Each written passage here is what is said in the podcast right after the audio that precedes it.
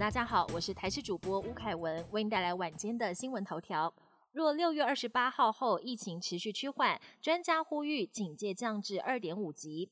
今天指挥中心公布新增本土个案一百三十二例，死亡个案八例，接连三天本土个案都降到两百例以下，死亡个案也有减少，疫情似乎出现降温的迹象。因此，有国内专家建议，如果六月二十八号之后疫情持续趋缓，而且疫苗接种快速，可以考虑从三级警戒降到二点五级，像是取消户外十人聚集以及不能室内用餐等限制。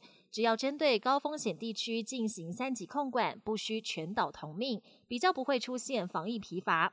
对此，指挥官陈时中回应，会对疫情变化随时监测，不排除任何可能。疫苗施打速度快，指挥中心决定第二波提早发放。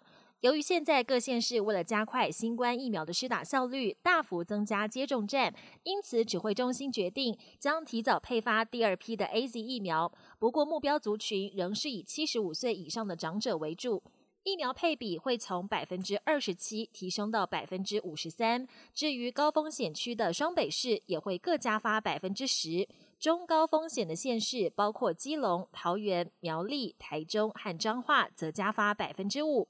不过，指挥官陈时中也喊话，各县市打疫苗只要适当分配，把量有秩序的打完就可以，不用像竞赛一样。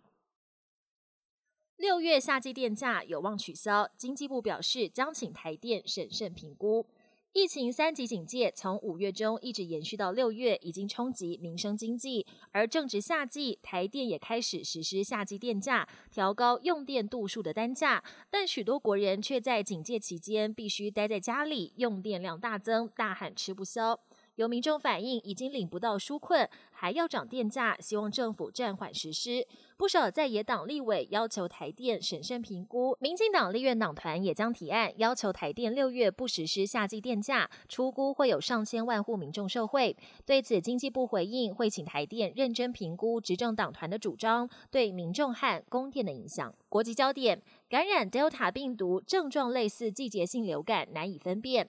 印度 Delta 变种病毒株目前已经成为全球噩梦。根据英国最新研究显示，感染 Delta 病毒的年轻人主要的症状变成头痛、流鼻水跟喉咙痛，比较像是季节性流感，因而继续正常的社交活动，在无形中把病毒传播开来。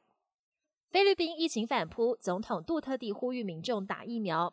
菲律宾中部跟南部地区出现疫情反扑，除了加强防疫，菲国政府也加速替民众施打疫苗。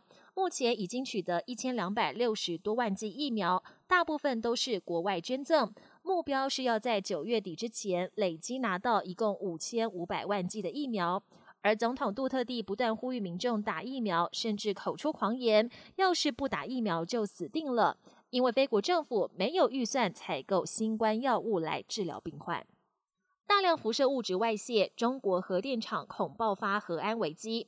中国一座核电厂可能爆发严重的核安危机。美国 CNN 有线电视新闻网十四号爆料，法国跟中国合建的广东台山核电厂日前发生大量辐射物质外泄。还可能波及邻近的香港和澳门。